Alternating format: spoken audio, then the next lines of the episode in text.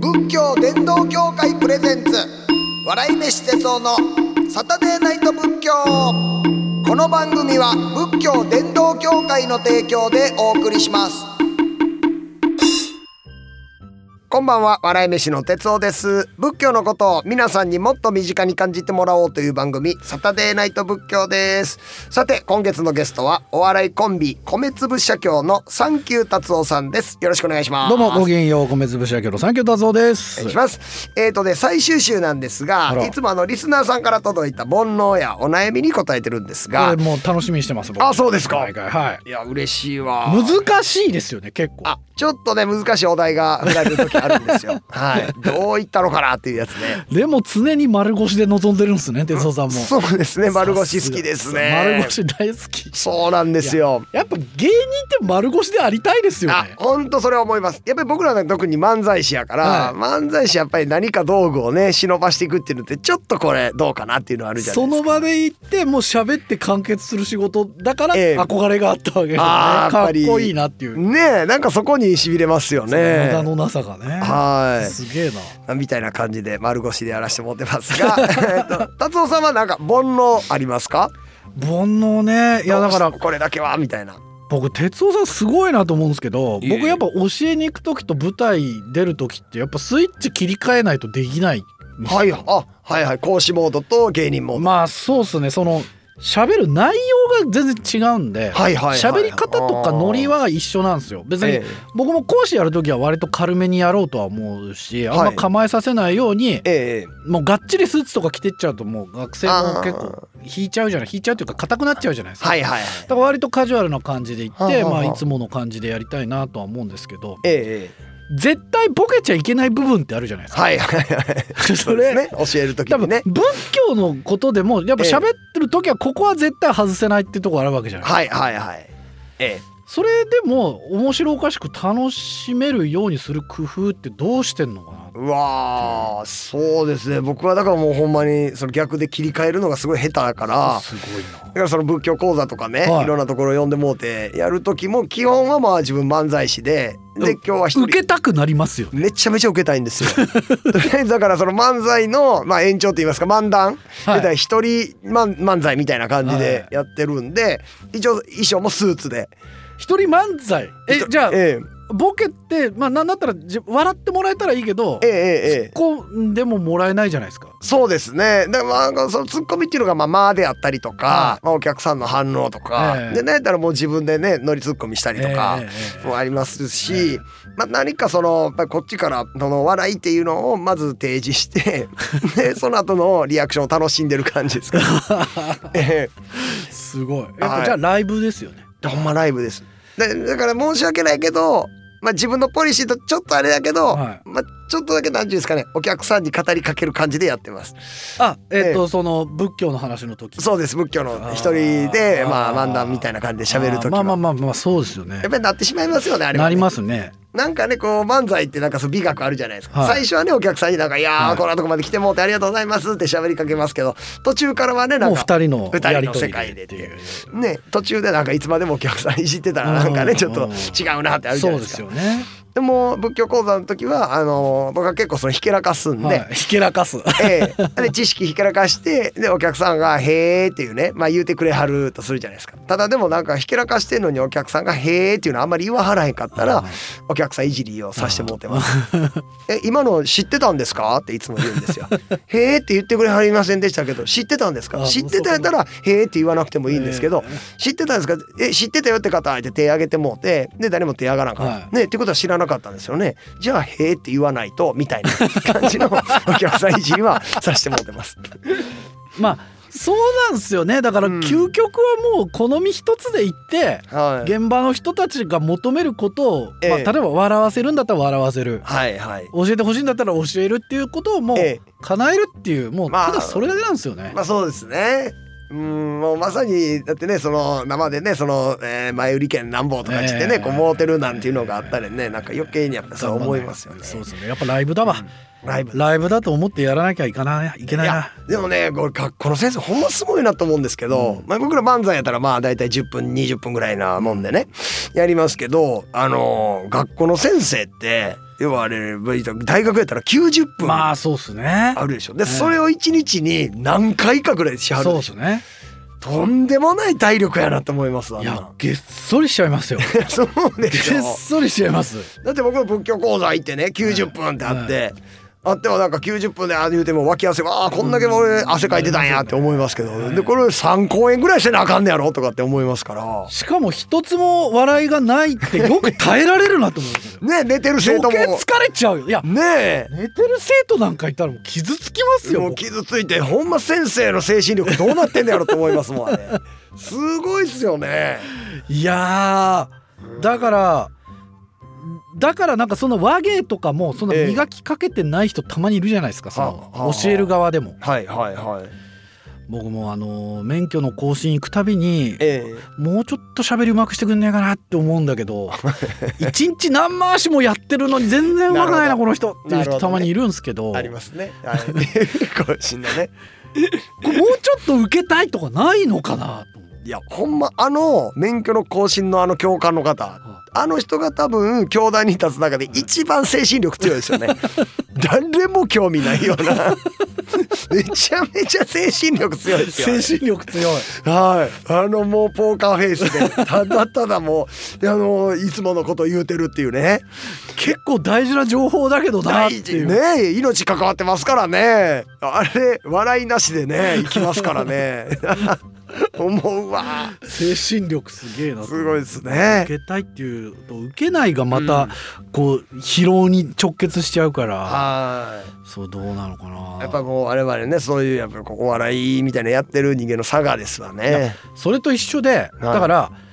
あの受ける受ける理由ってあるじゃないですか。ええええここはこうしたから受けるんだよっていうのがあるから、はい。はいなんかわお笑いとかも見るときにええやっぱあの理由を考えちゃうんですよ。ああなるほどなるほでど。はいはい仏教とかもうんうんやっぱ理由を考えちゃうんですよ。はいはいはい。そういうもんだって受け入れられないっていうか、ああはいなそうなってる理由がなぜかあるはずだっていうはいこうなってこうなってこうなってこうやからみたいなね。それダメですかねいやいやそれ僕の煩悩ですあそれが確かにでもそれは煩悩というより達夫さんの癖みたいなもんですもんね。癖あはあいなるほど癖でもかそのでもね理論的に考えるっていうのやからこそなんかあのまあ人に対してでもなんかこうやってあげた方がいいのかなっていうようななんか思いやりのなんか発動っていうのはそういうなんか元をたどっていくみたいなんでほう思いやりってできてんのちゃうかなって僕思うんですけあーなんど。か肯定していただいてありがとうございいやいやいや本当になんかそのまあ僕「おかげさん」っていう言葉がすごい好きでますおねかげさ結局影に隠れてるところまで目いくからおかげさんっていう気持ちが生まれるんだみたいな影に隠れてるってまだってその舞台でねこうなんかいろいろライブとかやらしてもらった時もバーッと受けたってなってで俺受けたわーみたいなあー今日俺が受けたわーって思ってるんじゃなくて結局舞台作ってくれた人もおるし照明さんいてるし音響さん小道具さん大道具さんいろんな人がスタッフがその一個の受けに協力してくれたわけやからその時の影に隠れてるお客さんからしたら影に隠れてるそういう存在に僕はやっぱおかげさんと思うっていうあでそれもこうこうこうやからこうやからこうやから俺今受けたんやっていうふうに考えれてるっていう、あだかーらなるほどなるほどえーだからなるほそどこを考えられるようになったらすごい思いやりみたいなのがそうですね出てくるんじゃないかなって思うんで。ああなるほどえいや嬉しいありがとうございますやいややそれはもう煩悩の真逆やと思いますそれは本当こにれとサタデーナイト仏教のこのええ哲夫さんがちょっといい話してる時間がすごい好き です。なんかこう嬉しいわ いやまたまた褒め合いっこみたいあなちょ気持ちよくなってる感じがすごいいいなんかギターソロ聴いてる感じっていうこのいや番組もうの醍醐ほ味でんす、まそうです僕がもうねだいぶあの 気持ちよくなってますんで 僕がもうほんまギターソロそれを隠さないじゃないですかいやーそのほあんま今自分はこれ喋ってて気持ちよくなってるっはいえてえ言ってくれるかいやら、もう言うしそうめねっちゃ楽しいっすいねやおもろいっすねそうなんかね気持ちよくなってる自分っ いやていうのが超面白いっすい やよねほんま気持ちいいんです よごめんなさいすいませんなんかね僕の好きな先生であの授業面白い先生っはていやっぱりこう子供の時も好きやったんですけど、ええその先生ねなん何人かいてるんですよ僕、ええこの人の授業好きやなって いう人、その人らみんなが「俺教え方うまいやろ」って俺うまいやろ」って言うんですよだから自然と僕もなんかそんなんに憧れ て気持ちええわとか言うてまうような気持ちいいわなんすげえうん、教え方うまいやろって言わはそるんっでか俺もそういうマインドでいこう かなちょっとねおすすめですけれどもねありがとうございますありがとうございますありがとうございますぼ私の悩みはねああの煩悩ははい肯定していただきました、ありがとうございますさあということでね次はリスナーさんからいただいたお悩み紹介しましょうまずはえっ、とラジオネーム田中くん最強さんですありがとうございますあこれ女性の方ですね大学に入学して2週間が経ちました信じられないくらい大学が楽しくないです友達も全然いませんぼちぼち周りと喋ったりはしていますが友達になりたいもしくはなれそうな人がまだいませんもう絶望しそうですというねすごいネガティブなねねええーメッセージいただきました。笑ったら失礼ですけども、えーまあもう 絶望ぐらいまでいってるってことですからね、うんうんでも大学入って2週間やからまだそんなんやと思いますけどそうねですね最初のうち僕もねあのー最初全然友達できへんわと思ってで特に大学生活にそんなに夢も見てなかったんですね。というのも高校の時の連れがもう面白すぎて、ん、でその僕の行った大学にその友達同士と行けたか言うたらあんまりそれは行けなかったんですよ。でだからもう大学行っても他の大学行ってる高校の同級生とばっかり遊んでて。うんねえなんかもうこんな大学俺もうんどっかなんか他のところなんか再試験受けようかなとかってなんかね最初は思ってましたけど結局友達できるんですよね。うんそうなんですよなんか集団みたいになっていって、まあなんかほんまああええなみたいな今でもつながってる友達もねやっぱりできましたし、ううんんなんか今だけやと思いますけどねこういうのはね。田中くん最強さんは多分今ありのままにしといた方がいいですねああそうですか。多分田中くん最強さんがはい。あのと同じような人はええ田中君最強さんと同じような生活パターンを送ってるはずなんでなるほどどっかで出会えると思うんですよ、あはいはいはい。そのままに。にしてればはいはいはなんだけど何かを焦って、うんいつもと違う行動しちゃうと、いはいはい。はい。会える会えるはずの人にも会えなくなっちゃう可能性が高いんでやっぱり先生やな。ええこと言いますね。そうですかほんまそうです。ありのままやからこそ出会える人がいるっていう。う。そうほんまええこと言わはあるのわ無理してつながっても長続きしないですよねそうですよね。結う局ーんうんとそうですもうこっち出しといたらねいるんですよで似た人とか好きな人ってやっぱ会うべくして会うようになってるって考えると割となんか今の生き方肯定できると思うんですよね、うーんなるほどねこの人のねあの田中君最強さんのね要はもう友達になれたい、うんなりたいなれそうな人がもういないなりたい人いないっていうのはなかなかの発言ですからね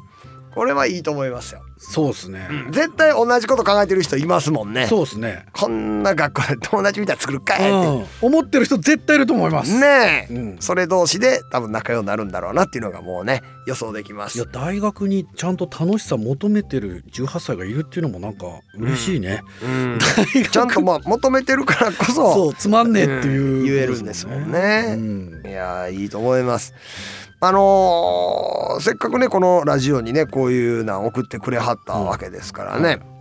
あのー何かまたあの仏教のね、あのー本とかそういうのをこういろいろ読み漁ってみると18歳で大学で仏教の本読む ぼ僕でもやっぱり大学の時でしたもんやっぱりこう図書館行ってね仏教の本読んでました仏教の本読みましたね。最強ですねいやあのそう大学のね授業僕は哲学科なんですけど、はその西洋哲学がメインで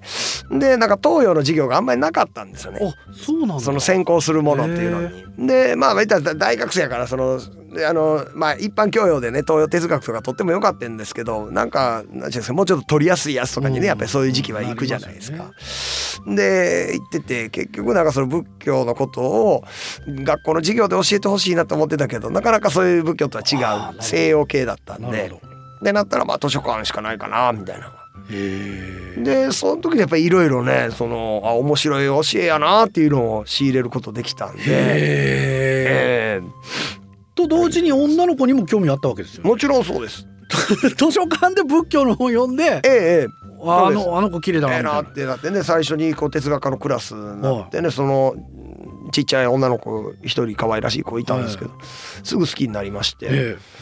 んで、まあ、彼氏いいてるとかって言ってはったんですけど、はしょっちゅう飯誘ったりとかしえておお諦めずに諦めずにうそんうですそうですでいついつ実家帰んねみたいに言ってはって、はで僕その時免許持ってたから、はでなかなか免許持ってるね18歳も少なかったんで確かにいやちょっとドキドキしてきたええ免許持ってんねんみたいなえ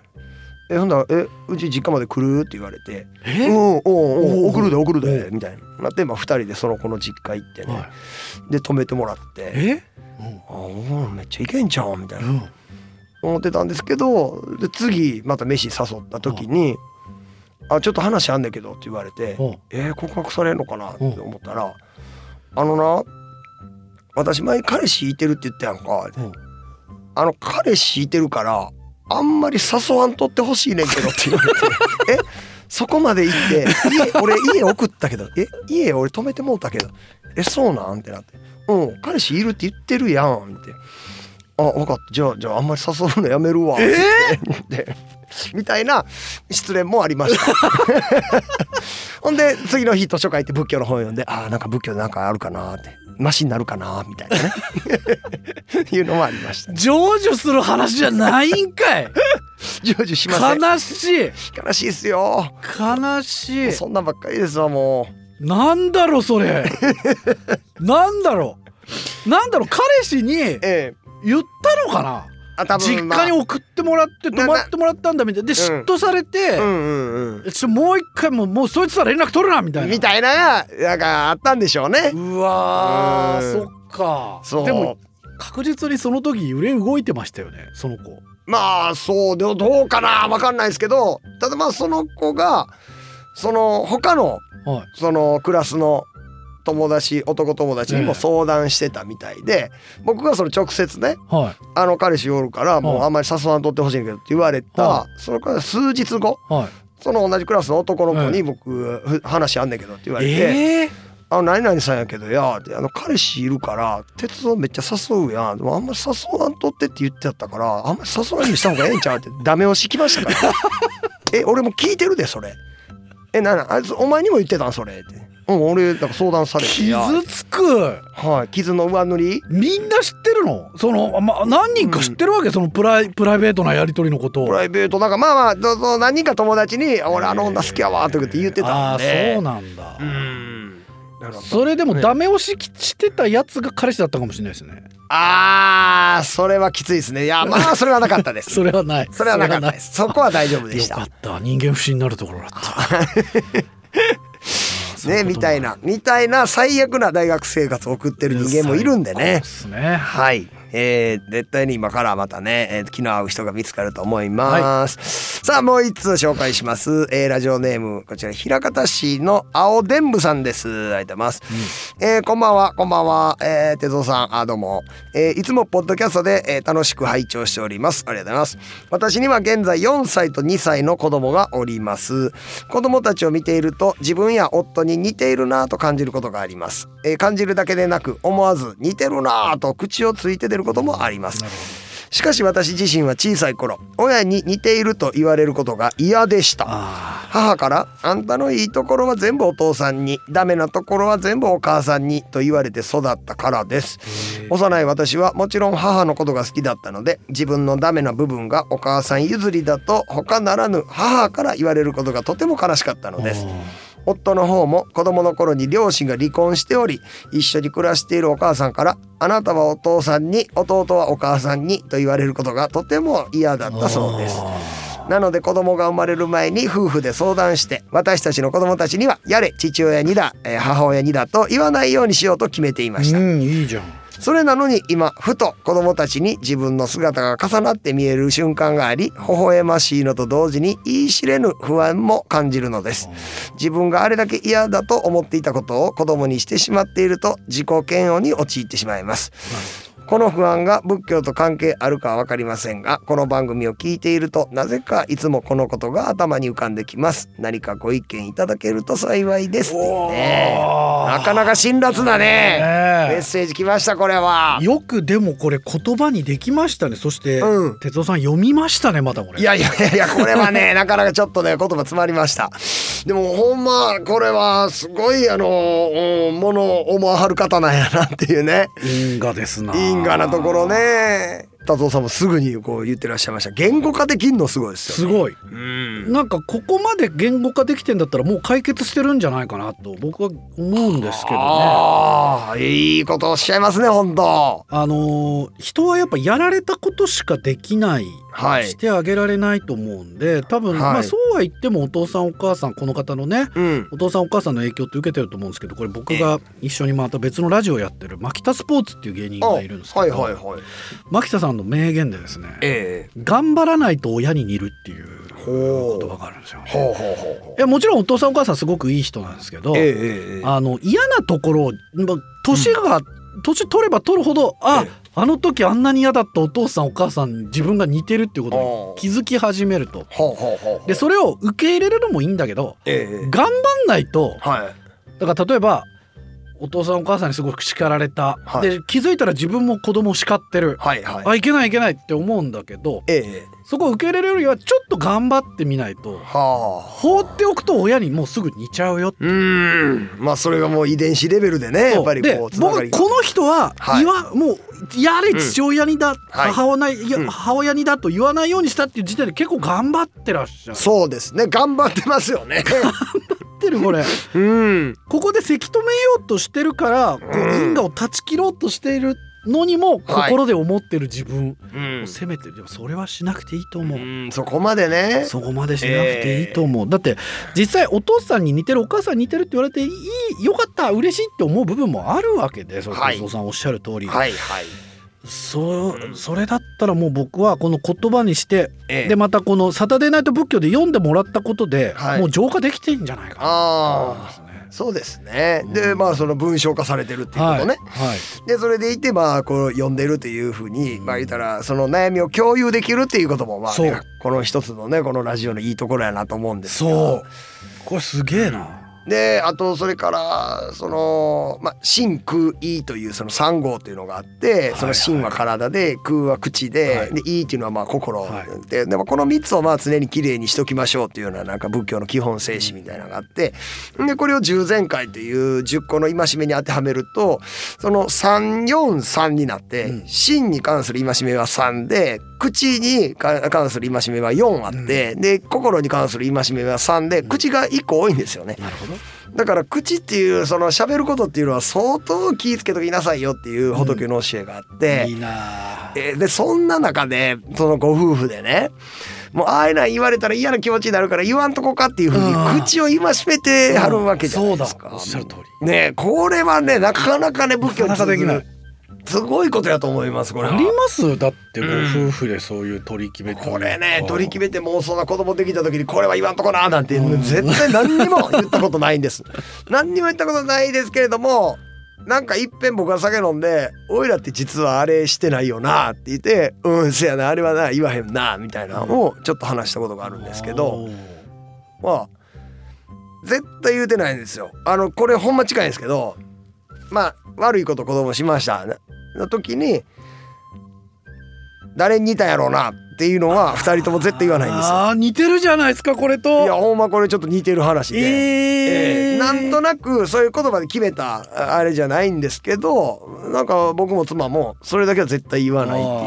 ーほんでそうなんです飲んでる時に「おい言わんやなお前な」みたいなで「うんまああれは言わへんな」みたいなっていう 話をしたんですよね。なんかあれはねやっぱせこいような気がしててでまあ喧嘩の種じゃないですか夫婦の。だからまあそういう意味合いで確かにええ喧嘩の種をとりあえずまあ積んどこうと思って言わないようにはしてますね。僕子供にバスケットをしてた時があってええやっぱその時におお父さんお母さんたちを結構見たんですけどはい。あの今日いい子にしてたって言うんですあよはいはいはいは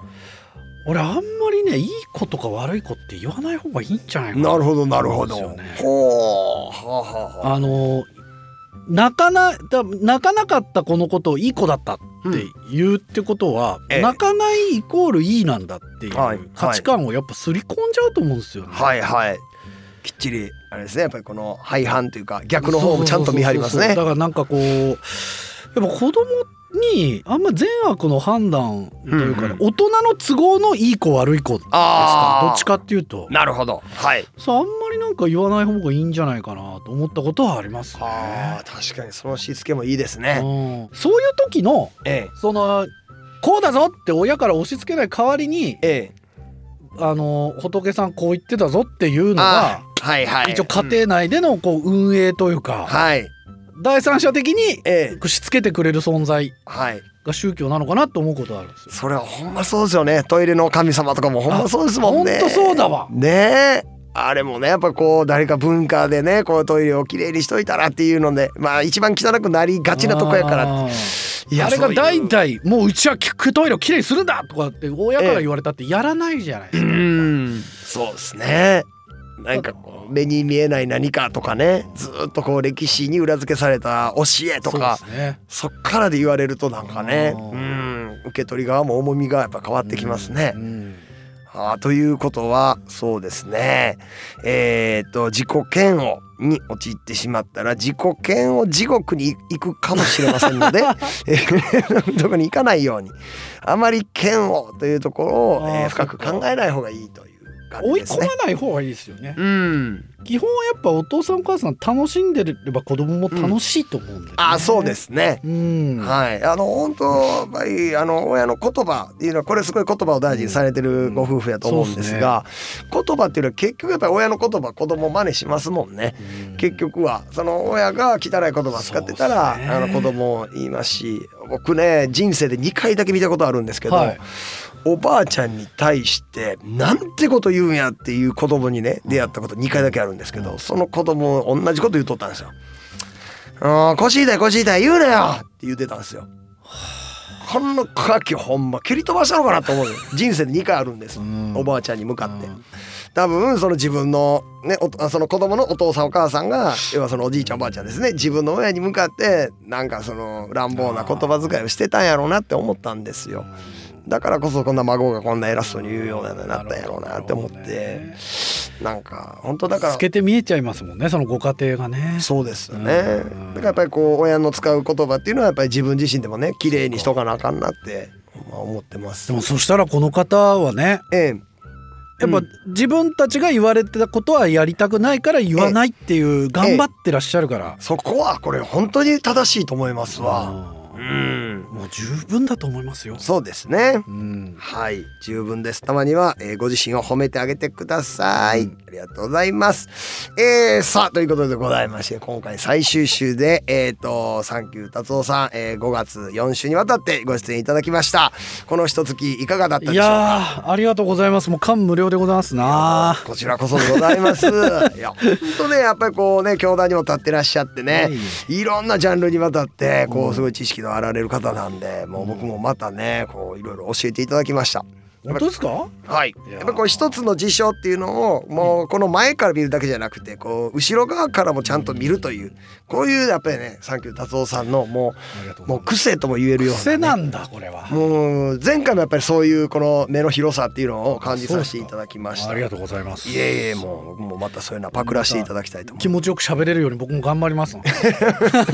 す。 そうですね切り替えというよりはあの 気持ちよく喋るっていう。うんそそうでうだ、俺教えんのうまいだろっていう気はい持ちで。すそうですようんあれいいっすようん俺うまいやろっていうや これもおもろいおもろいでしょっていう漫才面白いでしょって思いながらやるっていうつ そうですよね。ありがとうございました。ということで今月のゲストはお笑いコンビ米粒社協のサンキュー達夫さんをお迎えしました。1ヶ月間どうもありがとうござあいりましがとたうご。ざいます。さてこの番組ではメッセージを募集していますお悩みはもちろん喜怒哀楽どれかにまつわるエピソード日々の生きにくさを感じたら軽い気持ちで送ってみてくださいハッシュタグサタデーナイト仏教もしくは番組ブログからお願いしますご紹介した方には番組特製ノートを差し上げますのでお楽しみにというわけで月日は白帯の価格あっという間に時が過ぎ去ってしまいました来週もこの時間に仏教をしたいと思いますここまでのお相手は笑い飯の哲夫でしたあいしゃ仏教伝道協会プレゼンツ笑い飯哲夫の